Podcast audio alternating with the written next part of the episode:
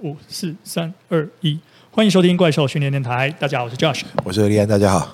哎，这一次呢，这一集我想要几个问题来问老师哦，嗯、就是呃，其实最近呢也蛮常遇到朋友来问两个问题。嗯第一个问题呢，是指说我们之前常常讲说，深蹲是一个相当不错的训练方式。对。那如果今天要做单边训练的话呢，嗯、有什么样子好的建议？然后差异在哪边？那其实这刚好我们之前在那个 YouTube 上面，我有看到一个朋友问类似的问题，他只是比较明确说，想要问分腿蹲跟后脚抬高蹲，他们这两个效益差异在哪里？其实我们知道单边训练可能除了这两之外，还有像是呃侧蹲啊，各种不一样的蹲法。嗯、老师对这个看法有什么样子的见解呢？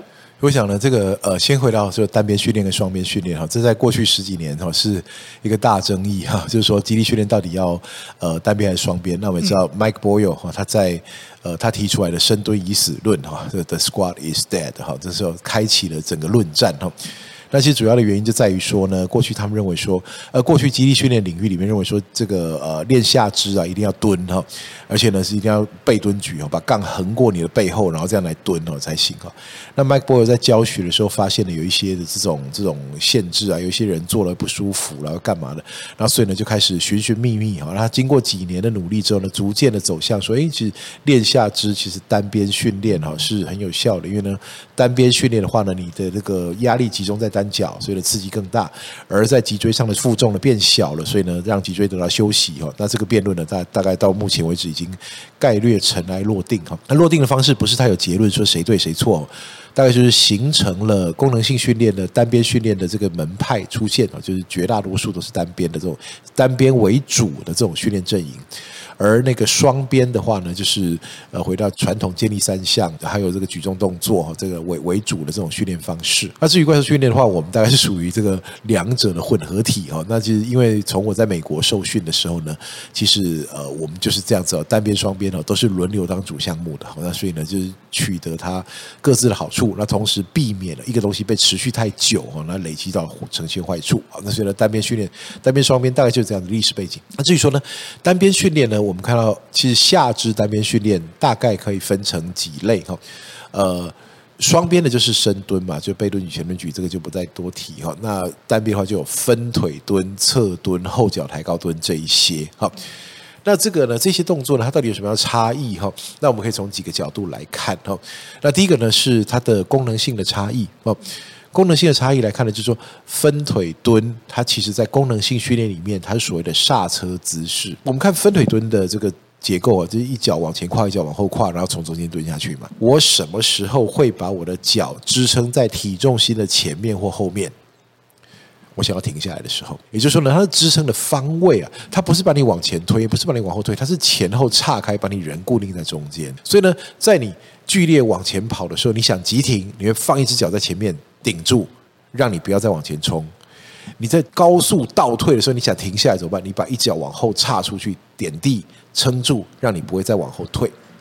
所以呢，分腿蹲其实是就 split squat 哈，一脚前脚，有人叫弓步蹲哈，有人叫弓箭步。其实那个说起来，分腿蹲是比较精准一点。所谓的弓箭步，其实指叫前脚弯曲为弓，后脚打直为箭。所以，呃，弓箭步是一脚屈，但又要打直的。但是分腿蹲前后脚都是屈膝的。啊，蹲到最底的时候，两脚大概都九十度；升到最高的时候，两脚都几乎打直哈。那这是分腿蹲。那分腿蹲因为前后脚都有屈膝，所以我们比较不用弓箭步来讲它哈。那所以分腿蹲就是一个刹车姿势的训练，前后脚各自都在做三关节伸展。啊，都在做这个这个伸直的动作，但是呢，它因为它刚好就落在重心的前方和后方，所以它是一个急停刹车动作。那后脚抬高蹲呢？后脚抬高蹲呢？它基本上来说，它是一个辅助式的单脚蹲，就是说后脚抬高蹲，它基本上只想练前脚。它的后脚之所以被抬高，是为了减低它的支撑力。所以呢，虽然说我们看起来后脚抬高蹲跟分腿蹲的前脚看起来差不多。上身姿势可能会略有一点点差异，但是通常跟负重还有你的这个后脚的位置是比较有关系的。但整体而言，前脚看起来是一样，都是三关节伸展。也就是因此，我们其实把分腿蹲也列为深蹲类。要知道，在分类上面，不见得大家都这样分。有些人基本上认为分腿蹲跟深蹲不是同一类。OK，它基本上是不一样的功能。好，不过我这边先快快讲，in case 有一些朋友不是很了解分腿蹲这个动作。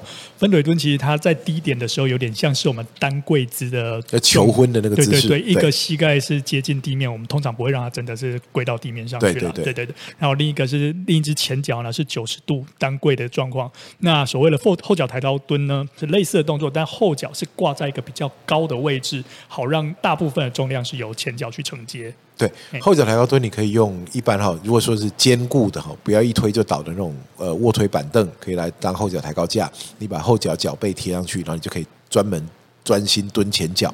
那另外呢，其实也有专用的后脚抬高架哈，那像个滚筒的那个东西也可以。好，那再来呢，其实呃各种，其实说起来它是。这个这个千千百百种哈，我还看过在国外看一些文献，直接在墙角堆几个砖头，然后呢脚垫在那砖头上，然后开始蹲。总而言之，把后脚架高，你就会有比较大的重比重压到前脚去，而这是一个前脚的单脚深蹲训练。但是当变成你说那为什么不练 pistol squat？对，我正想问这个枪式深蹲就好，因为呢，当它变成 pistol squat 的时候，它有高度的不稳定性，所以它的负重潜力会小很多。我们如果用后脚抬高蹲来看哦，不管你是用背杠啦，或是你用 U 型杠来提啊，为什么要 U 型杠呢？因为这样子，这个你如果用六角杠的话，那个框可能会干扰你的后脚，所以呢，要用 U 型杠来提哈，然后脚架高，或者说你有够重的哑铃或两只壶铃哦，你左右手这样提着，其实呢，在我们的经验里面呢，有人把它做到负重上百公斤去。啊，那就后就等于说练单脚，但是有一百多公斤在压。但你说后脚贡献了一点支撑，但是我说百分之七八十甚至八九十重量是在前脚，那这当然跟你站的姿势和你在蹲的时候有没有有意识的把重心压前脚是有关的。好，后脚呢难免在很你觉得很重的时候会帮忙推一下，不过呢，因为它被架高了，所以它能够推的是很有限的。那但是呢，假设你换成 pistol squat，不要换成枪式深蹲，你会发现啊，那个。单脚往前举，然后单脚支撑地板那种，就叫叶问蹲哈。这个高度不稳性的东西，稳定性换得力量。高度不稳定的时候，你身体其实花了很大力气在维持那个稳定。所以呢，我想讲说，如果一个动作啊，太多力量拿去维稳，就没有更多力量拿去进步。那你你得到就是一个维稳的进步。你所以呢，单脚蹲其实是呃，枪式深蹲其实主要哈。呃，不用说唯一啦，是很大一部分是你的平衡感变好。那你说维持平衡也是一种激励，没错没错。所以呢，单脚蹲有常常有一些保健效果，就是你练一练的时候，你的稳定性、关节稳定性会变高，这样子。那不过呢，体外负重的话，你讲说整体而言，我人站起来的时候呢，我要上面有扛一个大重量把它往下压，取得这个压力刺激。其实单脚蹲来说是比较小的，你很难看到说我单脚蹲负一百公斤。然后呢，做 pistol squat，其实它它非常容易破坏你的重心，让你这个动作蹲不起来。但是后脚抬高蹲就不会，所以后脚抬高蹲可以说是一个呃退阶版的单脚蹲。OK，所以它虽然跟分腿蹲看起来很像，而且我们在教学上常常也一起教。你会了分腿蹲，再把你后脚架高，你后脚抬高蹲就也就会了哈。但是呢，实际上来说呢，因为分腿蹲它有一个特殊功能，就是刹车姿势。而后脚抬高蹲，它基本上是一个单边负重的训练。那还有一个，我们刚刚有提到，虽然说没有人问这个问题哦，不过你既然已经提到，就是侧蹲。侧蹲其实它在功能性上面呢，其实它也是属于单边负重。侧蹲的方式就是两脚打开，哦，大概两倍肩宽，甚至更多，哈，两脚概略平行，然后蹲下去的时候，一脚打直，另外一脚蹲，你就会发现说呢，诶，这个主要重量集中在单脚。那侧蹲它是个什么样的功能性呢？它其实是一个。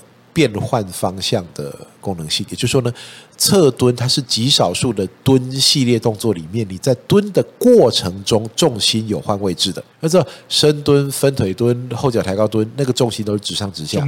就像假设你有一个特殊科学仪器哈，可以测量重心的投影的话，你会发现投影在地板上同一个点。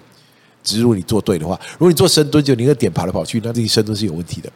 但侧蹲不一样，侧蹲在蹲的时候呢，因为它动作结构的关系，蹲的时候，你重心是逐渐走向蹲的那一脚，那你上升过程当中，它又逐渐回到正中间。所以呢，当你两脚岔开站好了以后，你在蹲的过程中，你的重心就是往边边去，然后再回到中间，往旁边去，然后回到中间，这是一个变换方向的过程。所以呢，重心有位移是侧蹲主要的特性。所以呢，可以说分腿蹲、侧蹲、后脚抬高蹲都是所谓的不对称训练。而如果说也要讲真正用力的部位，我们可以讲它是一个单边训练，因为它两脚出力是不一样大。那即便是分腿蹲啊，那前后脚都有出力，但是呢，它两个做了很不一样的动作。那所以呢，这个都可以视为单边训练的系列，那只是说呢，它在功能上面呢，就变成说，如果说你没有特殊的运动表现需求的话，那你就都练。那如果特殊运动表现需求的话，那就看你现在缺什么。缺刹车力量，你分腿蹲就要练好一点；你缺转向力量，你侧蹲就要练好一点；你缺整体力量，那深蹲就是你要练的东西；你缺单边力量，那你就是要练后脚抬高蹲，大概就是这个意思。那这边也补充一下，就是我们在做侧蹲。或者是分腿蹲的时候，其实也都是可以再去做体外负重，而且它可以是刚刚提到，可能可以使用哑铃，可以使用壶铃去做酒杯式的，那甚至要背杠也可以，那甚至背到 SSB。也是一个做法。那这样子的话，我想问一下，有一个应该不算是变化，但是它就不同的侧蹲或者是不同的分腿蹲，就它有跨步这个动作。对。那这个的差异又跟原本没有跨步差在哪里呢？没错，跨步的话，只要有移动啊，就是说这个脚步啊，你是两脚哦从正常的站立姿势往前或往后跨出，然后最后落入一个分腿蹲，这个我们叫做跨步蹲。而跨步蹲基本上呢，它是它虽然说有蹲的动作特性在，不过呢，它更符合的是负重行走类，因为负重行走的定义是单脚支撑重心转换。对，那跨步蹲它有经历单脚支撑重心转换的过程，所以它比较像是负重行走这一类的。哦，那所以呢，呃，同样分腿蹲或者说前跨步、侧跨步，它可以是侧蹲或分腿蹲的移动版本。而只要有经过单脚支撑的过程，其实它就偏向行走类型的，所以它得到的效果就是属于重心转换哦，这个部分比较多这样子。那重心转换是什么东西？重心转换基本上就是说你的身体啊，因为我们知道身体有很多的肌群，它必须在各种情况下稳定自己。重心转换就是移动的意思。当重心转换发生的时候，这一些稳定肌群会出来工作，这是它主要的效果。OK，那这样子我们大概就了解这种蹲系列上面的一些变化方式哦。对对。然后呃，接下来我们跟刚刚这个单边的蹲系列问题不一样。第二个问题是，也是经常有人提到的，就是说。小朋友、青少年的训练有没有什么样实际上的帮助？这样，因为这个问题刚好也是之前我们在 YouTube 上面有看到说，呃，之前老师在 SBD 合作影片中有提到，基层青少年训练经常都是在乱操，所以想要知道说，呃，如何评估青少年在成长期的时候，就这种小孩子他的训练呢是有效或是正向？我想他问题应该说，啊，我们如果有小朋友、有青少年送去做训练，那怎样子才会知道说这个训练对他是有帮助，而不是所谓的乱操？OK，好，这是非常好的问题，因为我我们一天到晚都把这个问题起个头，然后就不讲啊，这样子。那所以呢，其实我们真的被问了很多次哈。OK，我先讲几个东西。第一个，青少年可不可以做重量训练呢？可以的，没问题的哈。现在已经一再的证实了，然后就在讲说他会长不高哈。其实换成我们要反问你，你拿出长不高的证据来给我看，这样子。那那证据很多是经不起考验的哈。那所以呢，其实青少年呢，其实成功的案例越来越多了，尤其在这个国外啊，就是更多人尝试哈。那怎样呢？适合青少年做训练呢？我说，第一个，他可以能够有足够的认知功能，可以遵守规范。那就因为重量训练，你必须操控重量嘛。假设他是不听话啦，或者说不理解啦，或者说不会控制自己的这个呃，不管是情绪或身体的话，那其实是危险的。那通常呢，小学以上，就比大家想象的小，那七八岁其实就可以开始了。我家小孩都是这样子哈。那开始做重量训练的时候呢，怎样才知道它是进步呢？我说这个比较难一点，为什么呢？目标吗？它产生进步的机制是不一样的。大人的进步机制，我给了一个压力刺激，然后我给了几天的恢复，然后呢，他就哇长大了，他变好了。但那我说青少年他的这进步机制是不一样，他是青少年的激励训练是为了辅助生长，也就是他本来就处于成长期，不是说从小孩幼年哈到青少年到到越来越大。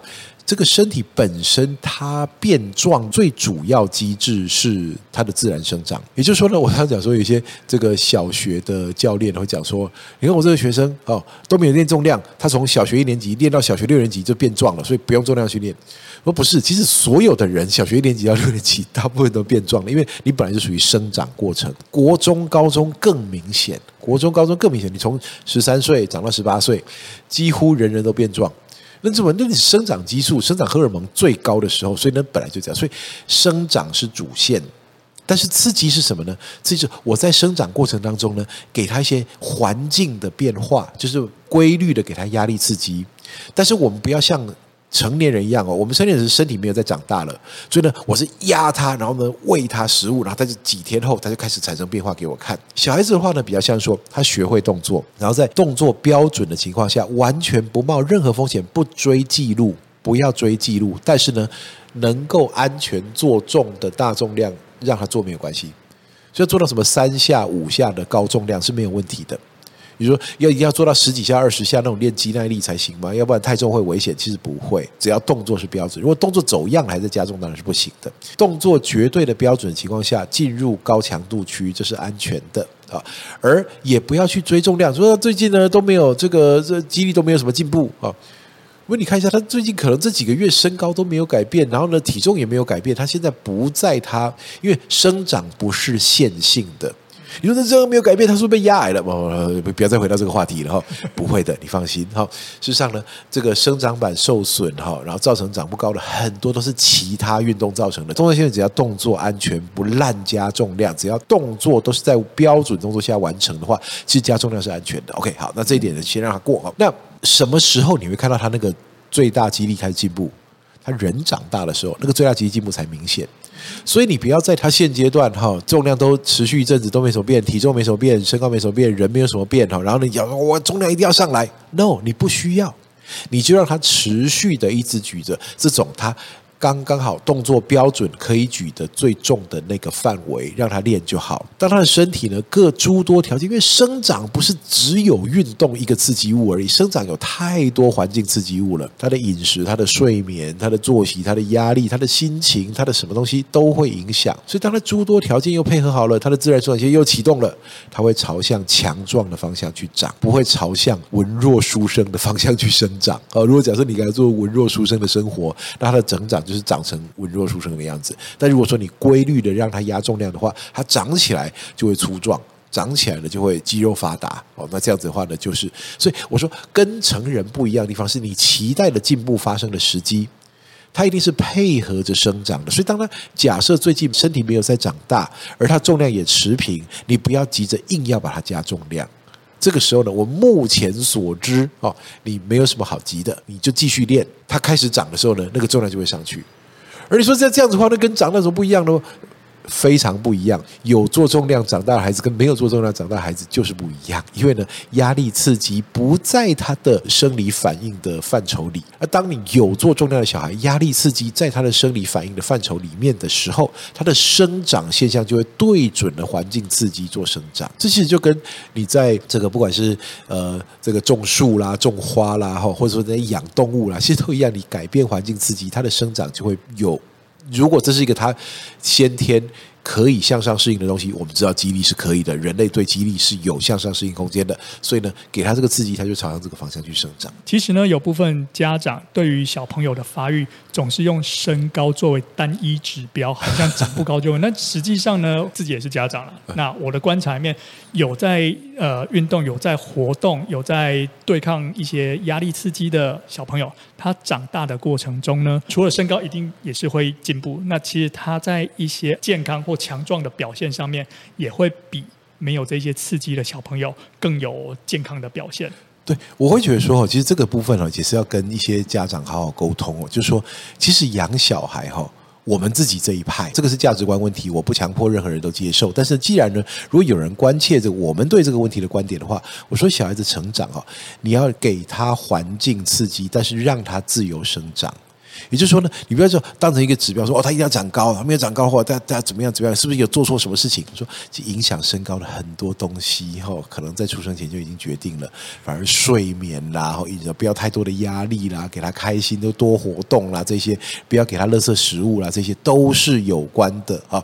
那你说这个，我一定要看到他身高长怎样？我们要压重量，如果他没有在几个月内给我长出怎样的身高，就怎么样？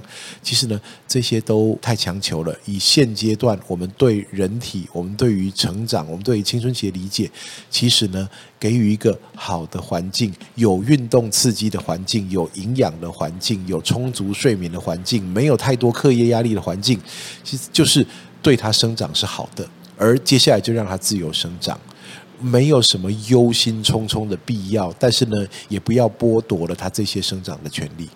OK，那其实，在最开始我们刚刚在聊这个话题的时候，那时候你说那个小朋友的生长可能跟我们成人不太一样。那时候我突然冒了一个，说是指目标方面嘛，原因是因为呢，呃，我们在看这位那个 YouTube 上面那个网友的发言里面，他问到一个问题，就是说。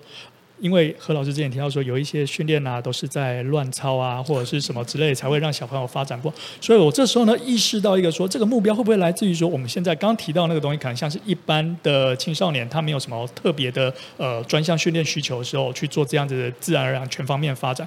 但是如果说今天我们的小孩他在这个生长过程中，哎，刚好发现他有哪部分的天分，我们想要从小就训练他在专项上面取得一些比较好的开始，那这样子的小朋友在激励训练上面的需求会不会有不一样？简单说，我今天如果小朋友是一个游泳选手、桌球选手，那他激励训练怎么样才是对的？坦白说哈，我认为在他成年可以为他自己做决定之前。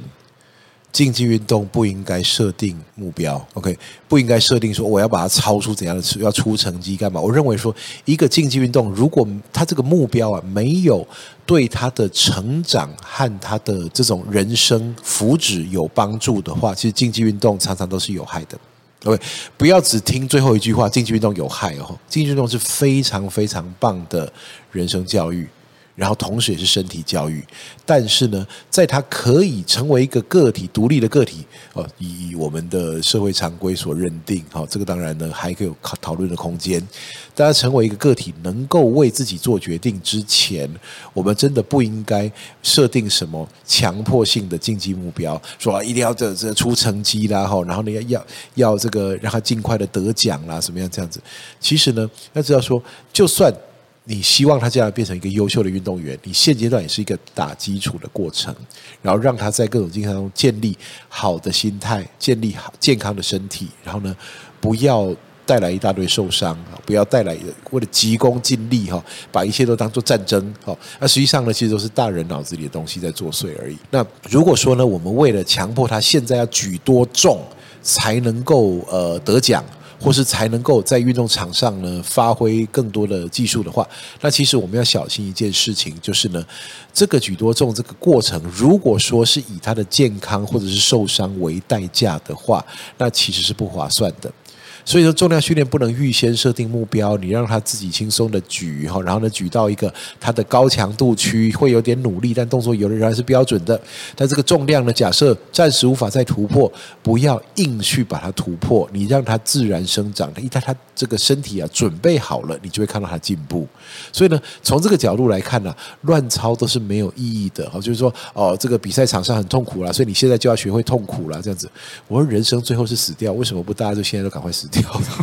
所以我说呢，其实这个不能够以说你将来要面对什么事，你现在就要做什么事情，而是一个你这个将来哈要面对严酷的挑战，所以现在要让你长得最好。你将来才有本钱接受挑战哦，这种心态才是对的。所以说，强迫性的训练啊，急着要出现、急着要出成绩的这种观点呢、啊，其实我觉得是不必要的哦。即便你希望他将来可以得到一个好的运动发展，你现在也是处一个让他健康生长、打好基础。那随着他的动机，随着他的这个进展，他会去调整他自己的方向。不过，这个我们好像也在美国一些优秀球员或优秀选手上面可以看到，说他们的文化似乎啦，我不太清楚。但是这个老师可能可以跟我们再多分享一下，就是说我看到说，像是有一些知名的 NBA 球员，其实他小时候可能是在打棒球的，像是 Michael Jordan 就有一段时间他。篮球不玩了，回去打棒球。那也有不少看到说，他可能在他高中、国中甚至大学时期，他是多期的。他今天也这个也玩一玩，那个也玩一玩，多方面发展之后，等到他真的发现自己的天分在哪方面是有比较好把握的时候呢，他在大 boy 啊，或者是一些那个大学以上联盟，才去专注在他的专项上面，然后取得一个更棒的职业发展。对，这其实是一个呃几十年的老话题哦，就是。到底要多早专项化？所有的人其实都想到，不管是东西方，不管铁幕国家、自由国家，都是一样的。大家想到说，竞技运动员的养成，如果需要十几年的这种技术和经验养成的话，那我越早开始，是不是他就得赢在起跑点上面？所以呢，这东西绝对不是说我们大家今天才发现哦，大家一定要这样做。可是呢，就是因为太多的尝试，发现其实这样是不好的，大家才开始逐渐思考到一件事情，就是说，会不会其实呢，好的基础不是及早起跑的意思？好的基础跟提早开跑不一样哈。随着越来越多，就现在这个职业运动越来越发达，发现有很多的运动员，如果你真的要在这种顶级职业运动里面发挥得好的话，他就有一个特性，就是他小时候他身体得到多方向的开发。也就是说呢，小孩子在建立身体运动能力，到了后面要专项进入专项训练时期之前，似乎有一个多元发展的阶段存在。这个多元发展阶段，如果你把它剥夺了，拿它来只练专项，专心练专项，它一时之间看起来似乎进步比较好一点，但是呢，在长期看来，它特别早容易去 burn out，特别容易去耗损掉，或者是说呢，就算没有耗损。他发挥到一个程度之后，发现他是受限了，他的这个一些更高水准的东西他做不出来了。为什么呢？也可能是因为他欠缺了小时候的一个多元发展的阶段。这其实呢，跟那个考试填鸭教育是一样的。我说，我们之所以到后来还可以孜孜不倦地去追求自己对于学问啊、对于知识啊更上一层楼的这个过程，很可能是因为小时候真的没有很乖，小时候没有那么听话的只读课内书。如果你一直只读会考试的东西，我小时候绝对是花在读课外书的时间，绝对是多的夸张的。其实甚至在当时啊，被老师认为说这是一种用心不专、一事无成、懈怠懒散的过程。你没有办法去排除掉自己真正有兴趣的东西，去专注于考试哦，这就是你的失败哦，这样子。可是呢，我们会发现说，其实到后来还对知识有兴趣的原因，就在于小时候没有那么专心的读书，没有那么用功了，或者说在用功读书之外，还愿意偷偷的拿手电筒在被窝里偷看其他书哦，这样子。那所以呢，这个当然不鼓励这种行为了。我觉得说，现在你就光明正大拿出来看吧。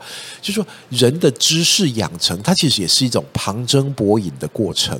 所以你读的东西越多，你越容易制造知识跟知识之间的连接。而这个时候呢，其实可能你用什么学历测验啊，什么成就测验呢，你跟测出来的绝对不如那些专心准备考试的人。可是，在真正长期来看，真的做学问，还有呢，就追求知识，或者说拿知识来改变人类生活，其实呢，似乎是越能旁征博引的人，越能够做到这件事情。那所以我说，这其实跟运动能力很像啊。你如果专就专门只做竞赛规则所规范会得分的那些东西，拼命练它，拼命练它，或许你很快比别人熟练，这个熟练度给你带来优势。但是呢，两个问题你无法解决。第一个，有朝一日如果规则改了怎么办？第二个是，如果说啊长期进步下去，你会发现说，诶，我的身体后继无力了，很多东西在长期进步下，我开始做不到了。就发现了，你缺的其实是更早之前所错过的那个多元发展的阶段，所以我才说，在青少年时期，是没有乱操、没有急功近利的，完全没有急功近利的必要。他需要在最小的时候需要玩，再大一点的需要多方接触，再来呢就是打好基础备战成年。所以在这个阶段来说，就任何过度的训练啦，哈，高反复的自家或为了要熟练度来换取比赛的这种优势啦，其实你都要考虑一下你。这不是没有代价的，不是都不能做，但这并不是没有代价的事情。你把我结论讲完了，对，好，那我们今天就说到这边吧。Okay, 好，就这样，谢谢大家，拜拜。就真的吗？真的，我刚原本就想讲这些。Oh, OK，好好好，反反正时间也差不多了。好，OK，那下次见，拜拜。拜拜。